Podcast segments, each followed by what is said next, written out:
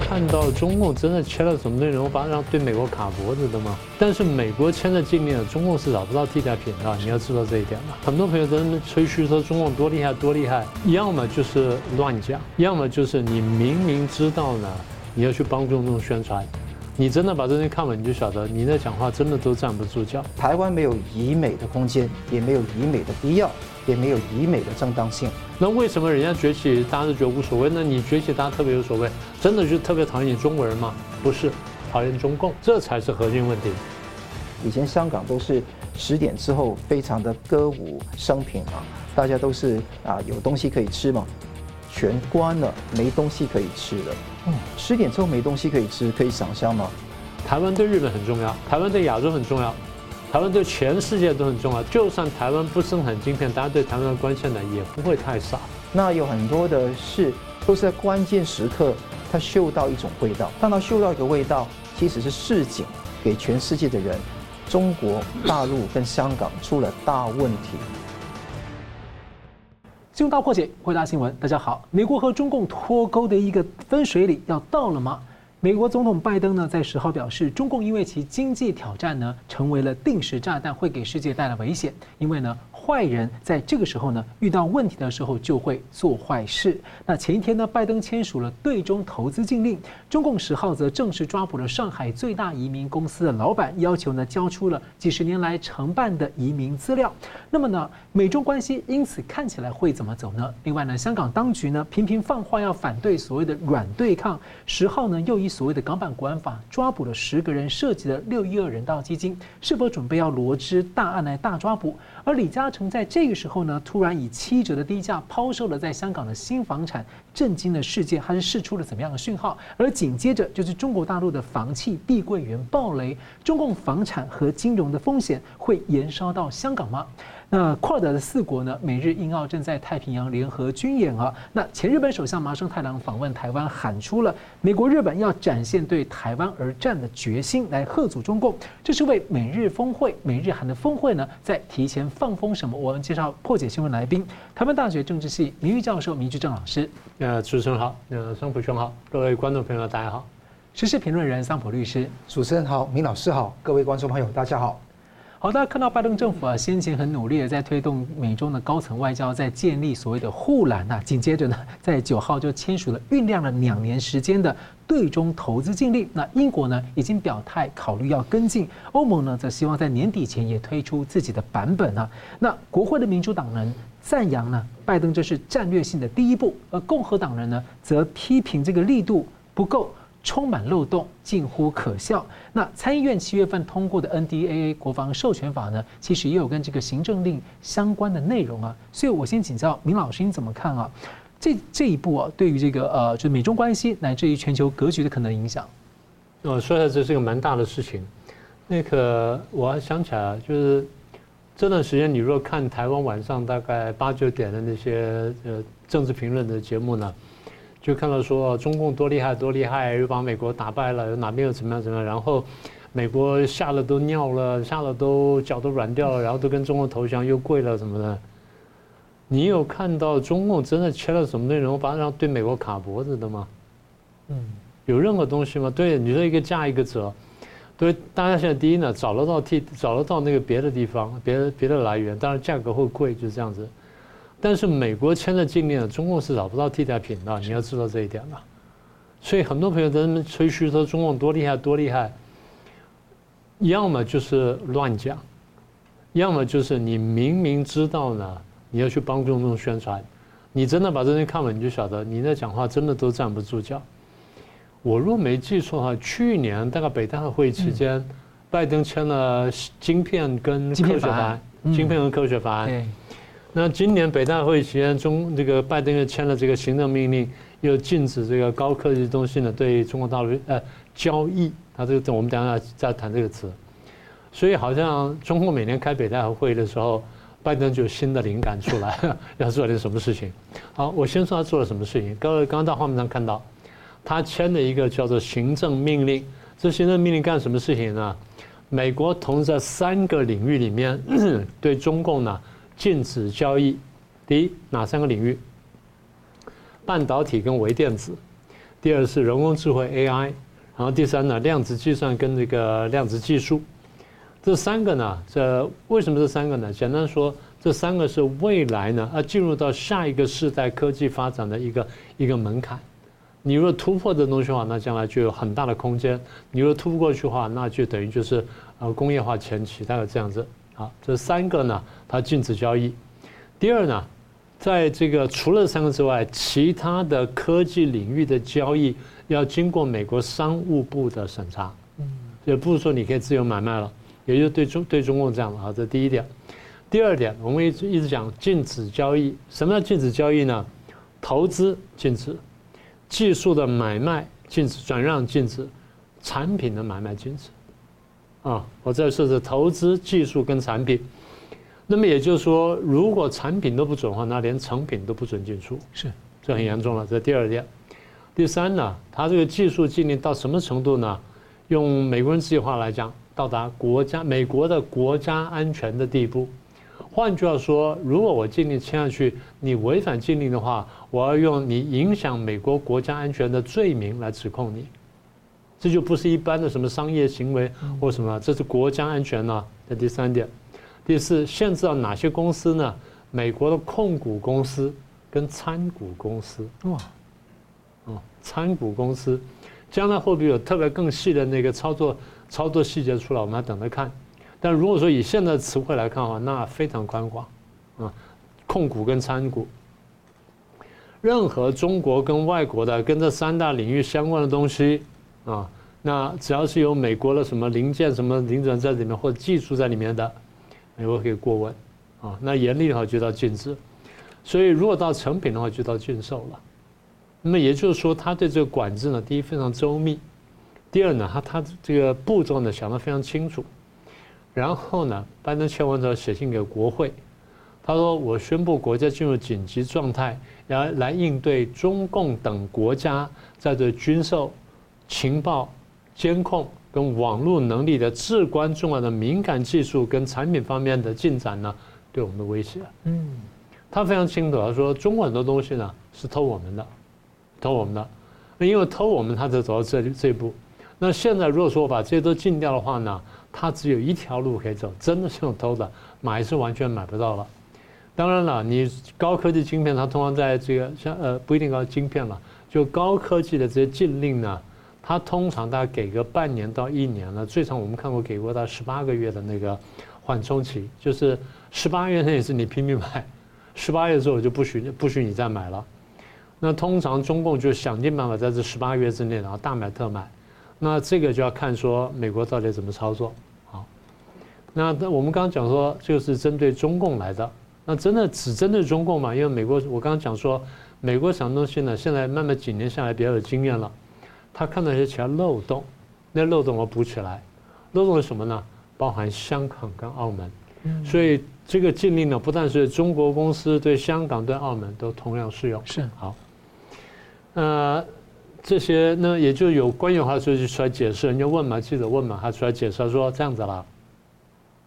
由于将来呢，这个一旦这个实施之后，那很多这些投资啊或交易什么呢，要向政府去通报，那政府许可之后呢，你才能去做。那么也就是说，我们认为这些问题真的是牵涉到很具体的国家安全的问题，这些这么高端的技术啦、成品啦或者服务等等，包括服务在内。服务，譬如说什么呢？这个那东西维修，嗯，啊，或者说操作时你不会，然后请他解释一下，甚至可能包括检测，包括检测，这都在内，也就例行检测或换一些零件等等，都都在里面。这服务呢，还包括很细的东西，甚至帮你叫什么？帮你抓虫子，嗯啊，debug，对，都都算是服务在内。所以这加起来的话，你就晓得它这个管制非常严密。可是你仔细看，这事情不是空穴来风。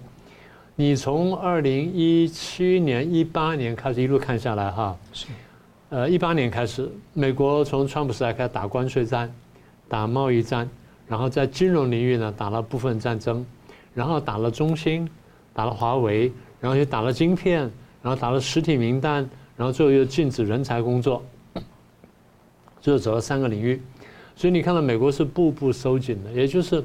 我在跟你这段来往这段时间，发现说，嗯，你你你并并没有变好，你变好了，我可以放松；你并没有变好，然后你很多地方变本加厉，那我没办法，我只好步步收紧。收到就是你说卡脖子嘛，那我只能卡脖子，因为我如果不卡住你的话，你又买的偷再加上抢了呢，那将来真的我就我就受不了了。我说他必须走到这一步，所以简单的说，那大家讲啊，他是对抗中国制造二零二五什么的，其实你准确来说，它比较像什么高科技的围堵政策，也就我的围堵政策从具体的这些军事什么到到经济，现在到高科技了，因为高科技是现代国力的这个根本。那你如果说就这东西不突破的话呢，高科技不突破啊，你的国力很难往上上升的，不管是经济也好，不管是科技也好，不管是军事也好，都是如此。所以这样反过来说，就是大家可以看见台湾有多重要了。如果美国的国务卿、美国的商务部长、美国的高官，呃，甚至美国总统都告诉你说啊，台湾的晶片对我们很重要，台湾生产全世界百分之五十的晶片，百分之九十的高阶晶片，然后我美国百分之七十到八十的高阶晶片都跟台湾买，你觉得他会把台湾随便推上战场吗？大家想想就晓得话不通嘛，对不对？所以我们就回到这个问题上，你要了解说美国跟中共打到什么地步，你要了解说台湾占什么什么地位，把这几份法案，去年的这个晶片法案，到现在这个行政命令，你看一看，你就真的了解了。就不至于在电视上面呢，或者胡说八道，或者被人家胡说八道乱骗。所以你的问题问到最后一点就是，那美中关系到底怎么走？这就我们几年来的，它是一张一弛，一张一弛。但你才刚刚派了几个高官过来，突然让我又给你收紧了。那为什么呢？因为我看见你的动机不良，所以一方面我对你示好，但是呢，我也必须提防你。那意思就是，我们往前看，往前看呢。美中关系几年下来呢，还会不断的往下走。一九四一年的时候，当时美国跟日本关系非常紧张，那还没有打仗。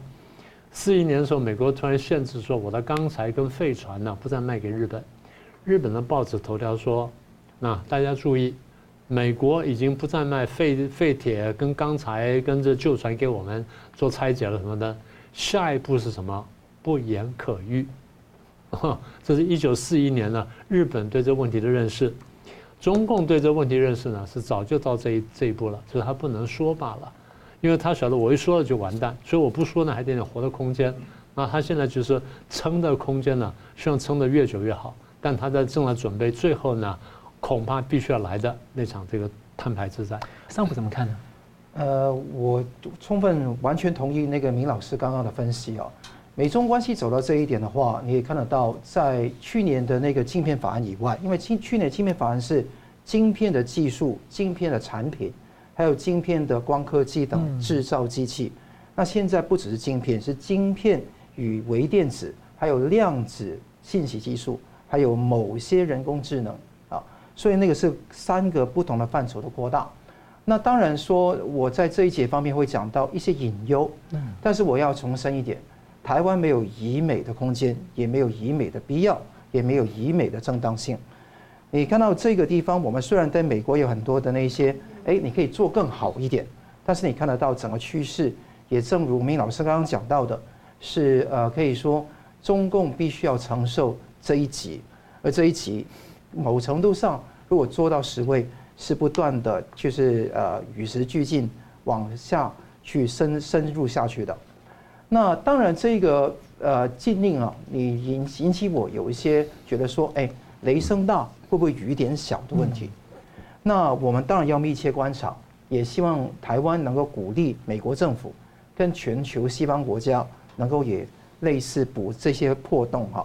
第一个，这个法令呢，明年才生效，时间上面已经研究了两年，那现在已经刚刚有开始，但是也要有一个正当程序嘛。那四十五天的那个评论期，那之后再吸取那个啊华尔街各方面的经验，才能够定案，所以明年才能够生效。第二个事情是，这个有很多概念现在还有待填补。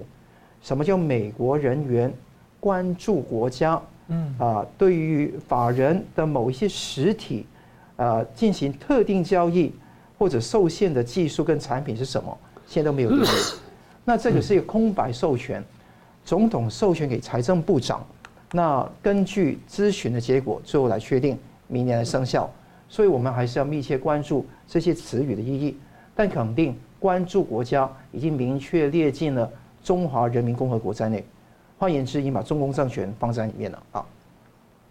呃，第二个事情，我觉得说有点遗憾的是，这一次经过两天的脱模，比第一年去年当时的草案还要退了一步，因为当年呢没有真的明确把对于中国的股权、股票、债券的投资组合豁免，现在豁免掉。嗯，那当然，正如那个明老师说的，参股跟控股。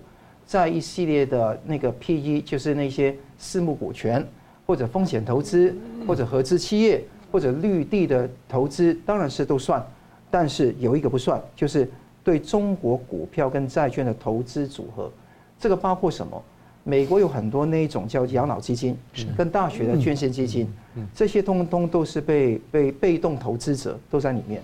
所以这个地方最后画那个线要画在什么地方是很重要。那因为有很多人都想说在那个地方沾点甜甜头嘛，所以我想说这个博弈还是会持续的。第四个地方重要的是说，那个其实美中国制造晶片的那个量，呃，是达到了高峰的。最近几个月，最近一年，那为什么这样子呢？因为在去年的晶片法案通过之后，美国是禁止向中国晶片制造哈那个制造商。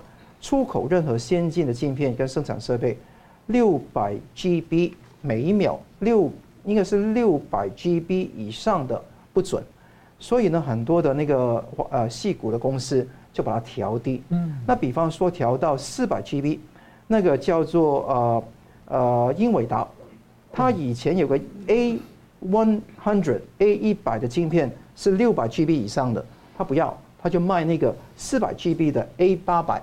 给中国，那这个地方就等于说取巧，那英文叫做 clever engineering，是严格的去取这个巧来去处处理这个事情。英特尔也做了一个叫高低 two 的晶片来去卖，AMD 也是不用 MI 三百，用 MI 二五零等等方式，它有方法去扭曲这个事情。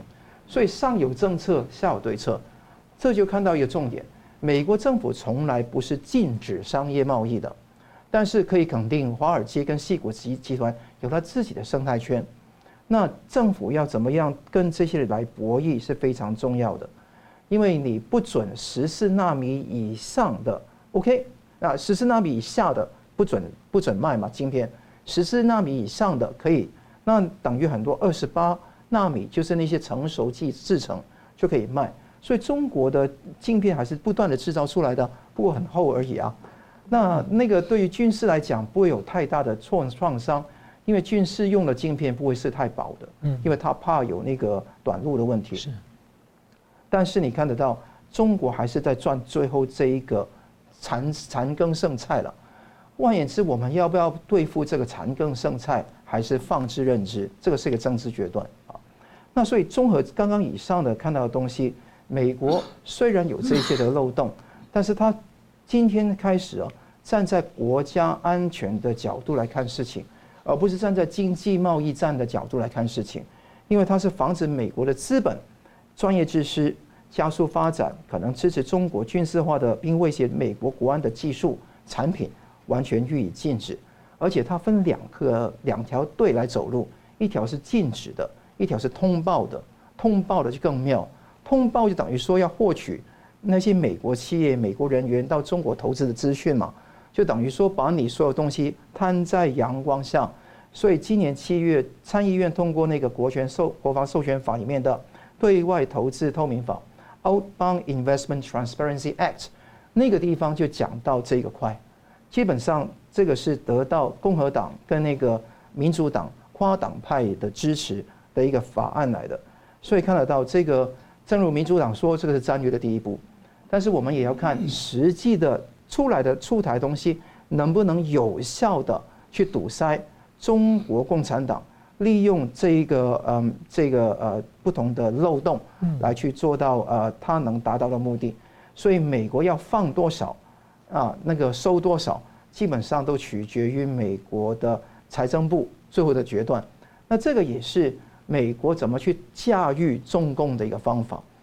刚刚明老师说，中共有有有没有什么样对等的方法驾驭美国？是没有吗？如果你完全包养中共，说他好啊，很厉害、啊，其实你就完全不在这个来正面理性来讨论问题嘛。我们理性来讨论问题，你知道说美国是占尽上风的，重点在于说怎么样利用这一点来做。我也知道华尔街跟西谷集团的暗涌很暗涌很大。你看那个美中贸易全国委员会是一个 Business Council，而且还有一个美国经济自由项目研究主任说到。那个这个呃也是很难去预防很多事情，很多人都是说，哎，美国再做再多都没有用。但是你不要忘记，在拜登这一个棋局里面，其实还有个重要意义的，是测试习近平。嗯，前阵子不是李家超被禁止到美国去出席那个十一月的那个 APEC 峰会吗？这一下子也抛出这个，你趁你在北戴河会议的时候抛出抛出这一个，意思说看你习近平有什么反应，看你来不来。不来我也赢，你来我也赢。你看到这个局谁赢谁输早就已经决定了，所以跨党派的共识是如此，也不因为左派右派美国的情况而有所改变。我想这个地方是我们审慎乐观的予以看待。比较特别是你刚刚提到那个关注国家，就让我们想到，不管是中中美国对一个宗教自由啊、劳工问题等等的关注国家或三零一清单，只要违反这个问题。相关东西，相关的国家可能被列入，你可能就会遭受到不同等级的限制跟这个制裁嘛。所以这个有点暗示，就像说当时川普在要打那个中共那个呃，就是一些金属倾销的时候，他其实也对他的盟友出手，要逼着他们去处理他们跟中国之间的这个呃，就是相关的供应关系。没错，所以这个也要逼着他们来处理这个关系，而且更重要的是，国际要团结啊，不是美国要这样做。只有美国这样做，英国不这样做，法国不这样做，日本不这样做，就转投资的问题了嘛？是是。那假这个外资假外资真中资的问题就出现了。所以我觉得这个是要全世界合力来达成一个网络。突然觉得台湾以前常被抱怨说台资跟那个中资呃中资跟外资的那个复杂的问题，现在反而成为台湾的这个管理上的某一种的，也许可能会成为一个优势，不知道。好，我们休息一下，等下会看的。麻生太郎呢喊话美国、日本呢为台湾而战，要表现出决心。那另外呢，港府呢在似乎呢是不是要准备一个大抓捕呢？我们休息一下，马上回来。欢迎回到新闻大破解。美日韩峰会呢，八月十八号下周要登场了。接的是九月到九十九号到十号的 G20 的峰会要在印度。而在这之前呢，日本前首相执政党的二号人物麻生太郎访问台湾演说啊，喊话美国、日本、台湾要展现捍卫台湾的决心，有不惜一战的觉悟跟决心呢。那这样呢才能够吓阻中共。所以我请教一下明老师啊，你怎么解读这个表态？呃，因为大家如果说最近看一下哈，这几年来这些各国际言行都做到有有点突出，各国挺台反共的言论增加很多，是对不对？好，哪些呢？美国讲了很多了吧？啊，从上到下，欧盟也出来讲了。欧盟的两个人，一个是欧盟执委会主席，一个是欧盟的那个最高的，他算是欧盟外交部长，但是他外交跟安全顾问，在北约的人出来讲话了。北约的这个欧洲的领导人出来讲话，不只是美国人出来讲话，七大工业国开会的时候发表了宣言，G20 开会的时候发表宣言，然后这些 G20 或七大里面的这些英国、德国、法国个别跑出来讲话，澳大利亚跑出来讲话，日本也讲话了，那不用说了，然后印度讲话，更重要就是菲律宾也讲话，连韩国也讲啊，韩国也讲话了哈，那么也就是说。挺台反共的言论多了很多，那有人听了觉得很奇怪，那有人听了觉得很舒服。那不管怎么，告诉你，第一，这是很明确的讯息。那除了这些喊话之外，我们看到有两份重要的文件出来，一个是日本推出的新的这个防卫白皮书，再一个是德国出了一个比较少见的，就联邦德国以来的第一份的中国战略，啊，这都是很特别的事情。那这些比较偏重是言论的部分，行动的部分什么呢？大家对中共呢有很多外交上的围堵跟惩罚。第二呢，经济上呢有一些制裁，科技有些制裁。第三呢，有一些高科技的部分，像我们刚刚谈的呢，开始脱钩，其实已经开始了，现在只是一步步往前推进罢了。那除了这些外交、经济跟科技部分呢，看的最多什么？军事演习。亚洲军事演习就像我们前几年预测一样，增加了很多。然后军舰来到亚太地区的。来到南海地区，即便它不演习的，它经过的也非常多。那有趣的是，各位注意看一下，你若有机会去找到那些什么平台啊，或什么动态网去看看，这些年来经过台湾海峡的各国战舰增长很多，嗯，是不是啊？对，为什么？也就为什么会有这么多的言论？为什么有这么多的行动？它不是言论跟行动，而两者两者都有。很多人说啊，这个就是压制我们中国崛起，这就是看不得我们中国人好什么的，不是的。美国崛起是为什么没有人去围堵他呢？为什么没人讲那么多话呢？那这个英国强大的时候，为什么没人干这事儿呢？很简单，就是你所谓的崛起是不是威胁到了别人？那别人怎么看待你？那为什么人家崛起，大家都觉得无所谓？那你崛起，大家特别有所谓？真的就特别讨厌你中国人吗？不是。讨厌中共，这才是核心问题。为什么讨厌中共呢？你中共这几年疯狂建军，然后你特别建海军，然后不断的吹嘘我建海军跟下水饺一样，然后我的造舰能力多强多强多强，还自我吹嘘哇，我比美国造舰能力强大多少倍？这第一个。第二，中共对这几年来对国际上的，尤其对周边国家战略压迫非常厉害。第一，在南海。最近，然后又逼那个菲律宾要干什么？用水枪去喷人家。你把正规的战舰从海军退伍之后呢，然后丢到这个海巡去，然后丢到海警去。我们叫海巡，他叫海警，丢到海警去。就你的海警强大了跟别的国家海军一样强。然后你拿这么大的这个像上万、上将近一万吨级的这个海警船去压人家那一这个一两千吨的那个小船，然后还用水去喷它。就算你占理也不会这么干的了，你就做广播宣传就过去，人家又真的没有干什么，更何况你不占理呢？为什么不占理呢？你不是想说这南海这礁你不会化礁为岛吗？然后这些礁你你不会说军事化吗？就第一你化礁为岛了，第二你军事化了，第三呢你还想化成内海不让人家通过，也就你战略上对大家胁迫呢已经不是一朝一日了，你在谈南海如此。你对台海周边也是如此，你对日本也是如此。好，这战略压迫，再来是经济的胁迫。你在这个经济上面至少惩罚过立陶宛，惩罚过纽西兰，惩罚过这个澳大利亚，还惩罚过台湾。那不是每个国家都被惩罚到，但是大家感同身受，因为大家觉得说，你今天惩罚了这个澳洲澳洲的这个龙虾之后，明天可能就是我的百香果了。连日本、韩国都被惩罚。对，当然是。那就是说你因为每个人就晓得说，因为大家在国际上呢相处就是邻国或邻居之间有一个行为规矩在这里，你照着行为规矩玩，大家没有意见。你要改规矩，那跟大家讲，哎，我有更好主意，这样改完之后大家都更好，那大家就来改了。那你说我有个规矩，我要想这样做。但大家都受到伤害，就你一个人得了很大的好处，大家就不会愿意了。这就是大家看待你所谓崛起的意思啊。再来是文化统战，你的这个什么华语教学啦，你的什么孔子学院啦、孔子讲堂，推出去看起来叫孔子讲堂，我们就问说，孔子什么时候参加共产党了？孔子什么时候讲这些东西了？孔子什么时候搞这些玩意儿了？你拿孔子之名或拿孔孟之名去推行你的这文化扩张跟文化侵略，大家是明白的，大家不是不明白。然后在国际上你又去支持俄罗斯，你说啊我没有，你的一言一行都在帮他，只有最近才改口，所以当然大家觉得说有问题。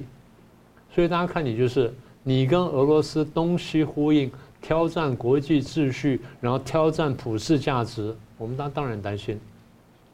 所以不只是我们担心呐，美国担心啊，日本担心，人人担心。麻生麻生太郎讲这话呢，只不过是反映了日本比较敏锐的这些政治人物，他们看到之后呢，他的感想罢了。所以你刚问我麻生，我绕了一大圈，我讲说他的来源是这样。麻生这样讲，安倍不也这样讲过吗？那别人不也这样讲过吗？那现在这个呃，现在日本首相安田也讲过类似的话呀。他在他在这个呃，在 D.C. 在哪边都讲过类似的话。所以，那当然，麻生对我们讲的是一个提醒了。他虽然没有这样说，但他告诉他等于意思就是，那你看人家乌克兰，人家乌克兰面对俄罗斯的时候，人家是比较团结的。你们台湾好像没那么团结，那话他不好直说，但他讲了一下。好的，第一个，第二就是他等于提醒我们，中共是渗透台湾的，他搞统战了，搞认知作战的，所以你们有些人呢得想清楚。更重要一点，他在说什么？他说：“就是从我们日本人，从我这前首相角度来看，台湾对日本很重要。台湾对亚洲很重要，台湾对全世界都很重要。这就呼应了我们刚刚前刚刚前面讲的，不管是晶片或什么，其实不只是晶片，就算台湾不生产晶片，大家对台湾的关切呢也不会太少，当然会少一点点，但也不会太少。为什么？因为现在是一个民主跟专制对抗的时代，只要有一边输掉一颗棋子，那就是很危险的事情。更何况台湾是一个很重要的棋子。所以马拉松呢，一方面是回应国际上主流国家啊，那我们注意到了，我那表态了。第二呢，我隐喻乌克兰跟俄罗斯情况，那现在大家看到了。第三呢，我提醒台湾人，你要看懂共产党，你不要去亲共，你要认识到，用他话来说，要有觉悟。哈，日本人喜欢用觉悟这词，那中国人不不要不这么说，中国人就说哦，我明白了，我理解了，或者我认知到了，那日本人的觉悟那也可以了。但我觉得麻生最后什么意思就是提醒我们日本人自己呢要有觉悟，要备战呢才能避战。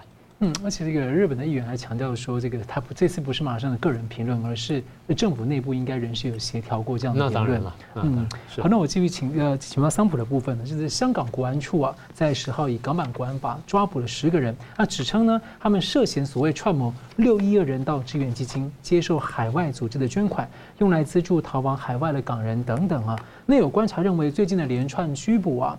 这显示港府锁定的名单持续扩大，有可能会涉及到几百个人。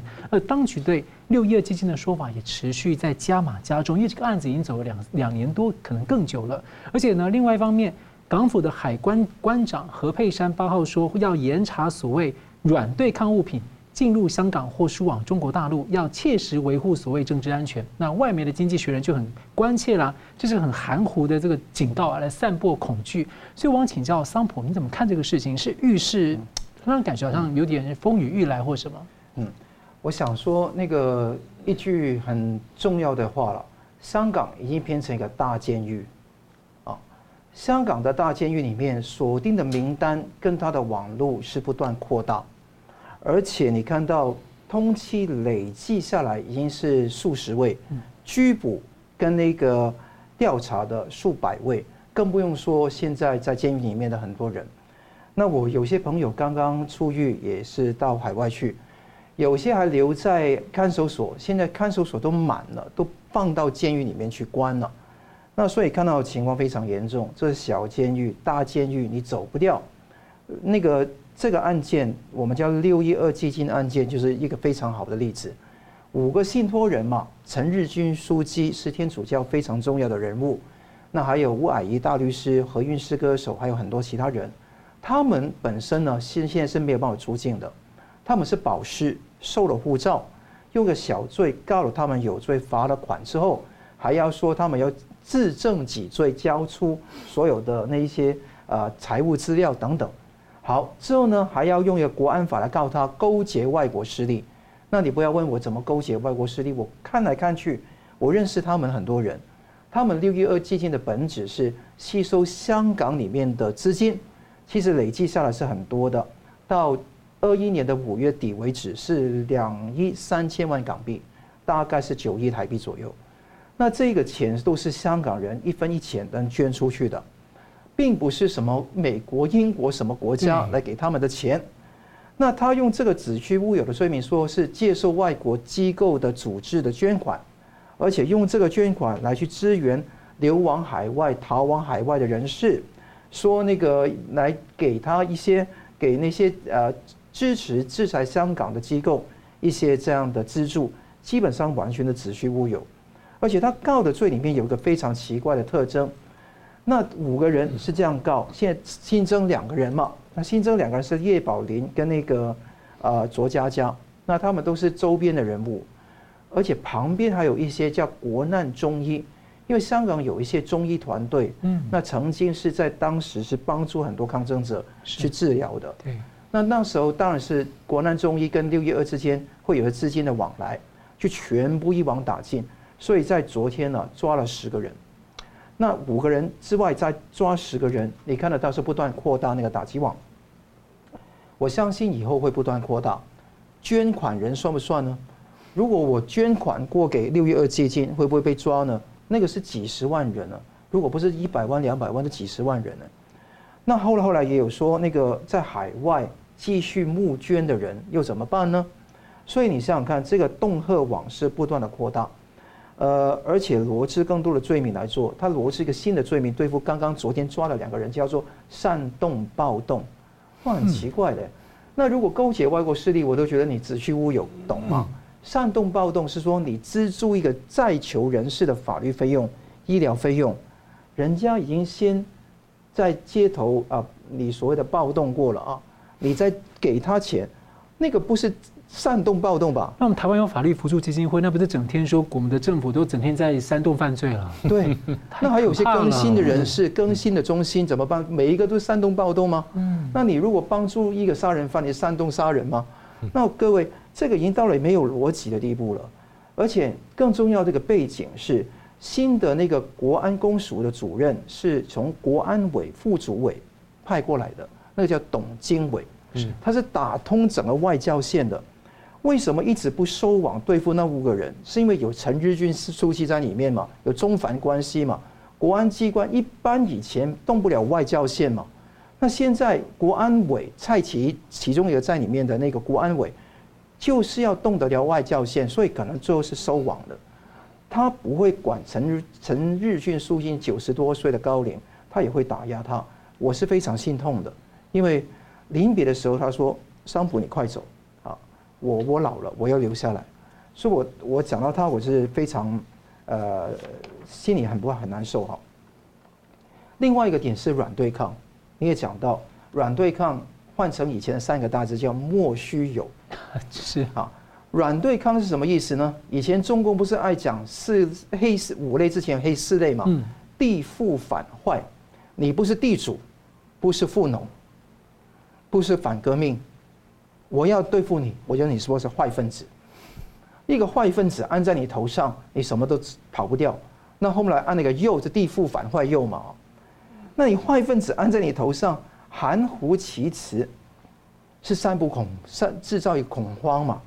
你也看到那个邓炳强啊，他说全力打击，他要做到是用旧法、国安法，还有那个。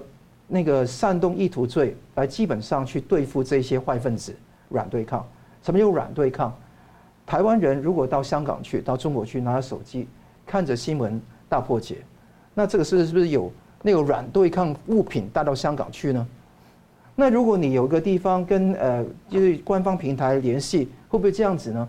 而且不不一定是我们的节目，还有很多台湾不同的节目啊。那你如果说用这个立场来看的话，那就更不得了。所以我就说呢，现在是有域外效力，对台湾人是一个非常大的恫吓，非必要千万不要到中港澳，这个是我非常大的忠告。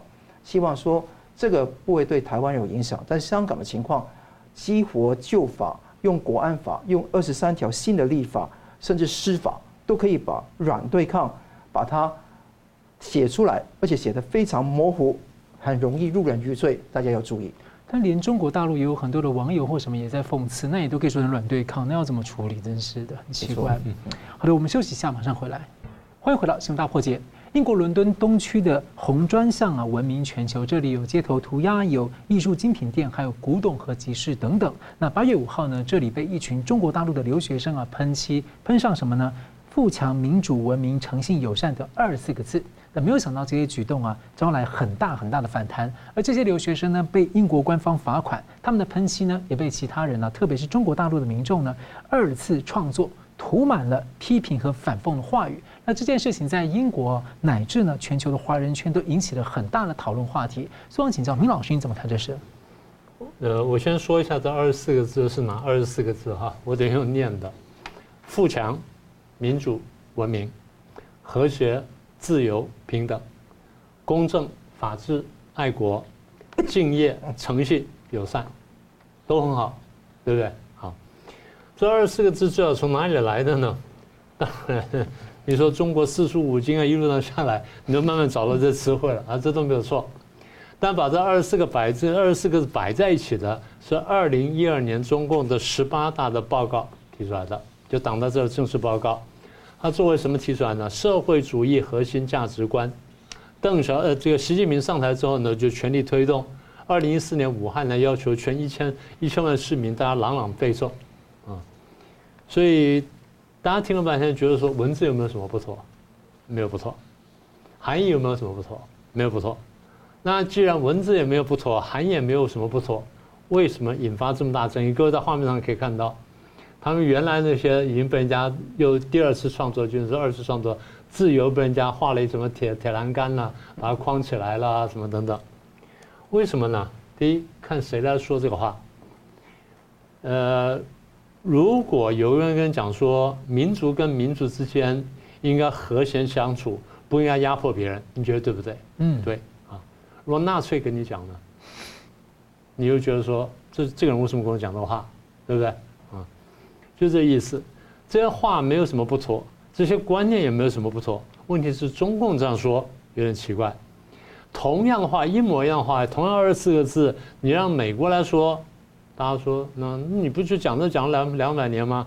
英国来讲这讲了两百年，日本日本呢？你二战以后你都讲这东西，台湾台湾，我们这个民主民主化解严之后呢，我们也都讲这东西，都没有问题。也就谁来说呢？一般而言都没有问题。那为什么偏偏中共就不能说？对不对？那中国留学生。去碰到二十四个字，那些人可能会觉得非常的这个激愤呢。怎么你们可以说话，我不可以说呢？你当然可以说，这第一个。第二就是因为你你说完之后，大家会觉得疑疑惑，就是因为你的背景让我们疑惑。小偷叫人家不要偷东西，对不对？对。但小偷在说的时候，大家觉得说，那你为什么言行不符？问题在这里啊。所以这谁来说问题？第二，你是为什么说？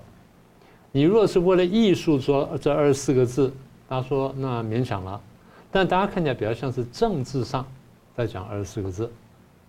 那如果是艺术的话，那为什么大家有争议呢？刚才你你读了一段话，讲一段话，大家可能没注意听。那边是原来大家去创作，随便涂鸦了一个墙壁，然后人人都可以上去创作。但中国大陆这批留学生呢，他用白漆先把人全部给喷光了，喷成白的，然后之后呢，用红字这样把它弄上来了。呃，你如果要表现艺术化，第一，你要对别人的艺术有点尊重。你把别人的全部给它盖掉之后，然后涂上你的东西，大家觉得说这比较不像艺术，这比较像是政治。当然，我们从比较好的人去诠释，就是啊，这四二十个，这二十四个人或干这批干这个行为的这批大陆留学生呢，他们在反讽中共。哦，你可以这样理解。当然，但是大家看完这做法都比较像什么呢？像你在搞政治宣传，也就你把中共的宣传拉到海外来了。我刚刚说了一个，举个例子啊，啊，一个呃，任何民族都不应该压迫别的民族，这话大家都基本赞成。但如果纳粹把它写在墙壁上，你有什么感想？这不就是这个感觉吗？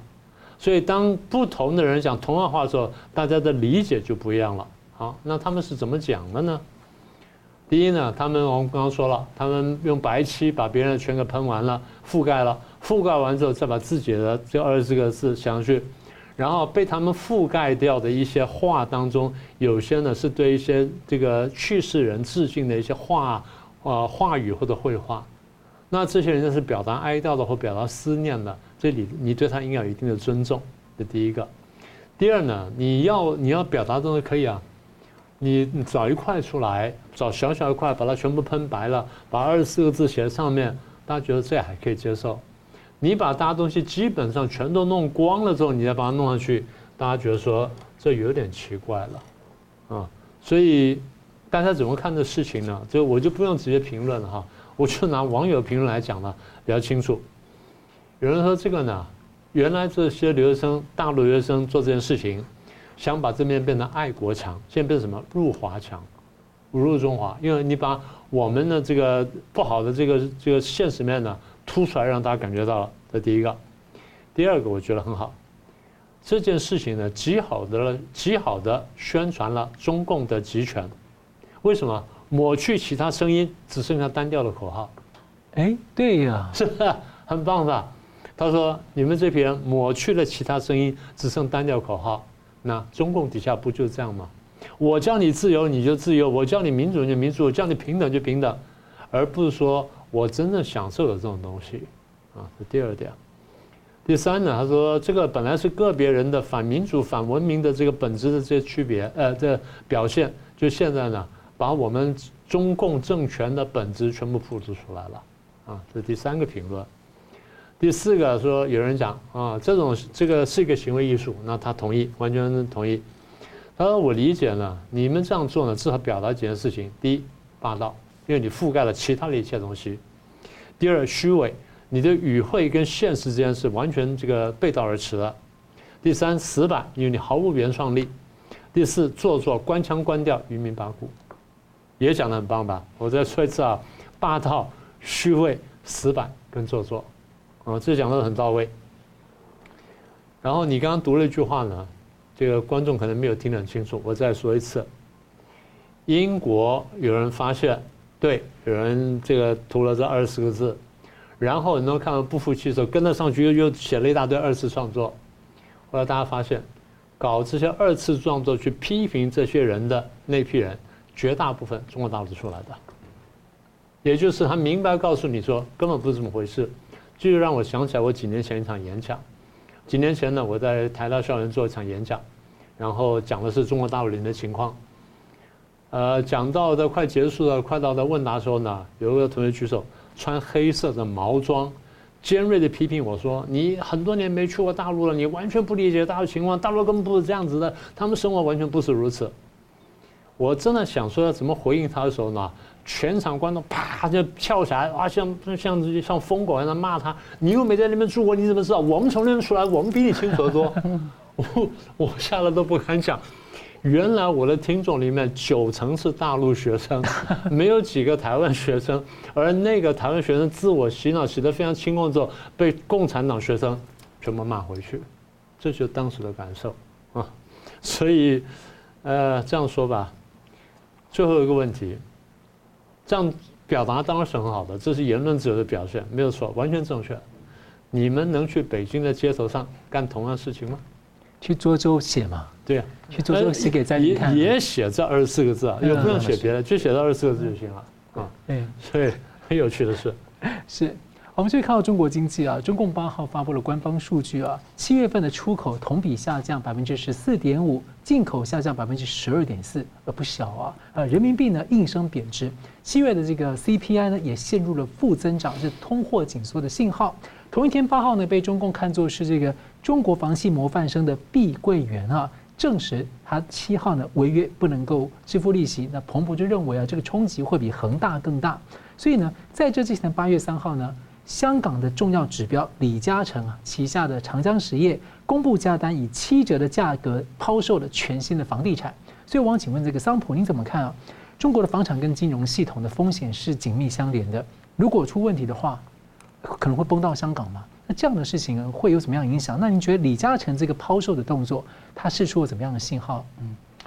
碧桂园这一个事情，当然是你看到创办人是杨国强嘛，那之后你看到杨惠娴，杨杨惠妍也是现在主政嘛。现在董事会主席主席杨惠妍已经被编控，就不能走了。而且那个佛山市的副市长带队去工作队去进驻碧桂园，最近几个最近几个小时小时的消息就是说，已经债务重组开始了。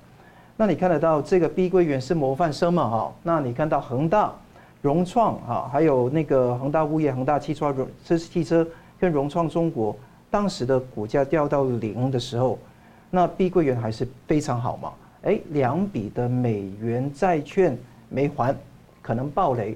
原先有三十天的宽限期，那个碧桂园也不遮掩了，就把他说我还不了。那其结果是两千两百五十万美金，其数额不是很多哈，那就说我还不了。其实累计后面的可能更多。你要做债务重整，怎么可能有两千两百五十万的美金可以债务重整？所以看得到问题就出现了，就是现在暴露出来的是冰山一角。呃，该倒不倒，那银行就是承担。那现在的问题是一个资金链嘛？那但是中共有自己的方式。来去处理掉这些事情的，恒大是让他自己报的，但是其他东西都是用那个很多的呃那个呃呃那些叫做坏账、呆坏账的资产公司来处理，那会不会帮那个碧桂园处理就不晓得。但碧桂园喊得这么大，就是要中共来去帮忙嘛，意思就是这么的清楚。那现在的情况是，碧桂园报到这个样子，可能会有暴雷危机，但是我认为真的要报到像恒大那么大，基本上不高。嗯，它的现在的家族评级，呃，企业家族评级啊，B one 掉到 CAA one，前景负前景是负面的，负信用风险非常高的，这是外面的人对它的那一种评价。但是可以看得到，碧碧桂园是可能是房地产产业在新的一张倒下去的多米诺骨牌。那这个多米米诺骨牌会不会说牵动起更多的问题？我们就拭目以待。但你刚刚讲到中国的数据，完全是我是悲观的。你从那个呃七月出口下降十四点五，是三年来最差的；那个进口下降十二点四，是半年来最差的。呃，外贸局公外汇局公布的 FDI 就是那个呃外国直接投资中国。基本上从去年第一季的一千亿掉到今年第一季的四十九亿，不是四百九十亿而是四十九亿，是掉了九十五趴哎。嗯，那更不用说 CPI 按年跌百分之零点三，PPI 按年跌百分之四点四，经济速速度放缓了，通缩已经开始了。你看到这个是全面躺平。呃，我。有几个朋友从香港过来，他说香港油麻地哦，以前香港都是十点之后非常的歌舞升平嘛，大家都是啊有东西可以吃嘛，全关了，没东西可以吃的。嗯，十点之后没东西可以吃，可以想象吗？而且你看那个在中国里面更更不用说了，有些在那个北京跟上海跟广州的都已经讲说，现在每一个年轻人回乡去了，躺躺在家里面不出来了。那这个问题很严重，失业率很高。那官方公布是二十一点多趴，其实实际上是一半，一半的人都失业，都回到乡下去躺平了。你看，在这个情况下，中国会有什么样的一个进账？而且，FDI 外国投资减少，是从香港减少，因为以前香港投资就是外国先投资香港，香港再转投资到中国去嘛。这一笔是占了中国的那个外外贸投资的百分之。七十到八十左右，就有人形容香港是中国的金融业克膜。对，现在没有了。现在这一块没有的话，你才可以导致这么大的跌幅嘛。那这个情况再加上李嘉诚独具慧眼，不是独具，也是有尝试嘛，也面对到这个问题，他可能预见得到中国经济跟香港经济有更多的问题会出现，那可能预见到有新的政策会出台，但他不说。以前他有一句话，是“黄台之瓜，何堪摘摘”嘛。那有很多的事都是在关键时刻，他嗅到一种味道。当他嗅到一个味道，其实是市井给全世界的人：中国大陆跟香港出了大问题。但是他不可以跟你讲说出了什么问题。但我刚刚看这些数据，看碧桂园，大家各位用常识判断，都觉得没有问题的话。那我就觉得真的这么不好意思，我真的不知道怎么说下去了。所以你看得到李嘉诚看到的中港有问题，那很多的舆论说，哎，他可能看得到香港的港元跟美金可能会脱钩。我觉得这个可能会稍后一点会出现，因为我我说过嘛，中国大陆跟香港会有一个互换的协议，它换还掉，因为中诶港元跟美元有那个联系汇率，它利用这个联系汇率换。足够的美金之后，换完这个小小 pot 的钱就可以拜拜了。那所以我觉得说它可以用的地方还有的，不会立即脱钩的。但问题是脱钩风险一直存在，因为一年下来，港府已经出了很多钱来去救市，因为港元已经达到达它那个那个贬值的那个巅峰了。所以看得到港元能不能守得住，都是一个大问题。如果真的脱钩的话，港元资产至少缩水缩水大概四十趴左右，那肯定很多人就会出问题。你看到九七年很多国际大鳄，但是 George Soros 索罗斯做空港元，那个做多美元，结果是出现非常大的一个危机嘛。那现在会不会说中国共产党会救？不好意思，救不了。当年是江泽民、朱镕基在那个地方，所以他说要维持香港的门面。还中国还那个是 upward trend 还是在往上升嘛？现在是往下降。他自己救自己的离岸人民币跟在岸人民币都不救你港元嘛？就你废除你港元，完全用人民币嘛？这个是中国的共产党的一盘棋，会这样做。那更重要的是说，李嘉诚看到一个点很重要，很多人都看不出来。一个小的新闻哦，香港一意孤行的废除废除在招股书里面中国风险因素的披露。嗯，那每一个人去招股的时候都要披露中国风险，你的政策风险、商业风险、法律风险要写出来嘛。现在说不能这样做，为什么呢？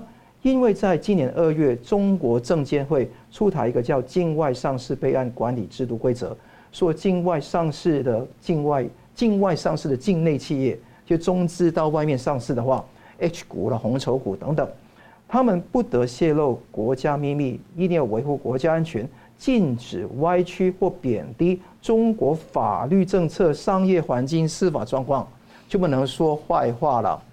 那这个不能说坏话，如果你说了坏话，那国安法嘛，好，所以这个问题就是在于说港交所的紧跟，这个紧跟是一个小事，以后你的那个招股书上面不但没有中国风险因素的披露，有可能说你完全为中国所有企业造假。也在所不惜，但是法律本来就是大家可以依据法律去解释啊。那那个法律，台湾的这个上市也有风险要披露啊。没错。那这样等以后律师、会计师都不用干了呀？都不用干了。而且你要你可以干，但是你要鹦鹉学舌，要学共产党的话来讲嘛，不准歪曲贬低中国法律政策、商业环境、司法状况嘛。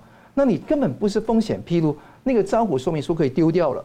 那你记得上次六百六十六页那个阿里巴巴二零一九年的时候上市吗？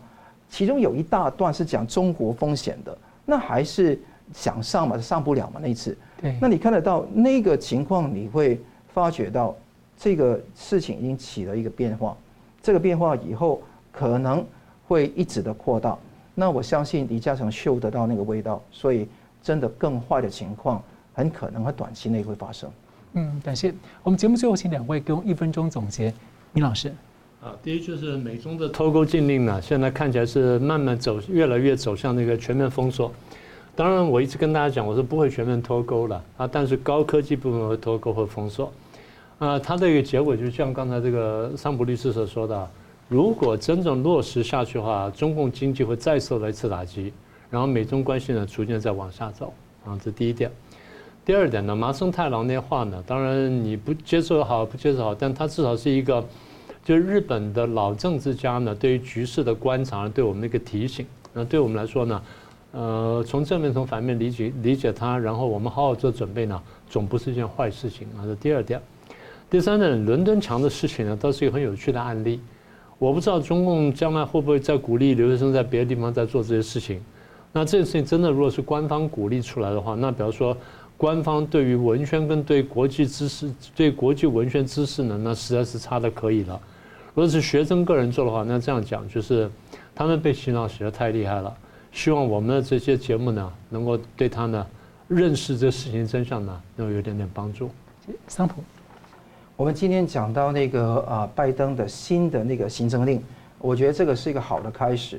但是会不会说有一些就就是跟啊商业集团的一些妥协，我们要密切观察。但是可以看得到，对中共的围堵是现在逐渐在显了。呃，在香港来讲是非常悲哀的，不断的抓捕、扩大、恐吓，而且是用软对抗来抓捕人，这个是非常严重的一个变化。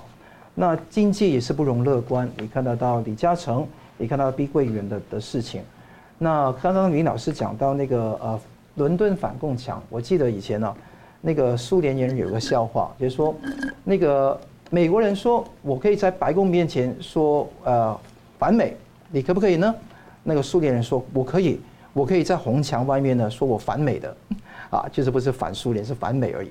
但是你同样的，现在中共跟苏联的分别在什么地方？就在反共墙。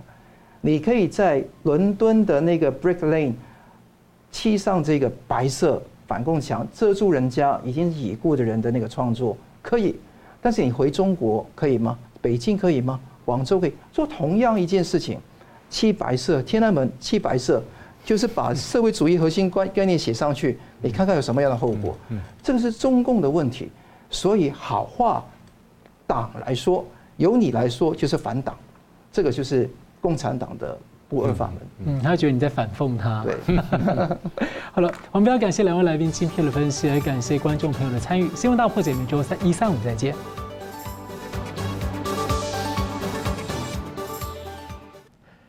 如果您喜欢我们的节目呢，请留言、按赞、订阅、分享，并开启小铃铛。那么，感谢各位呢长期对我们的支持。新闻大破解团队呢将持续为您制作更优质的节目。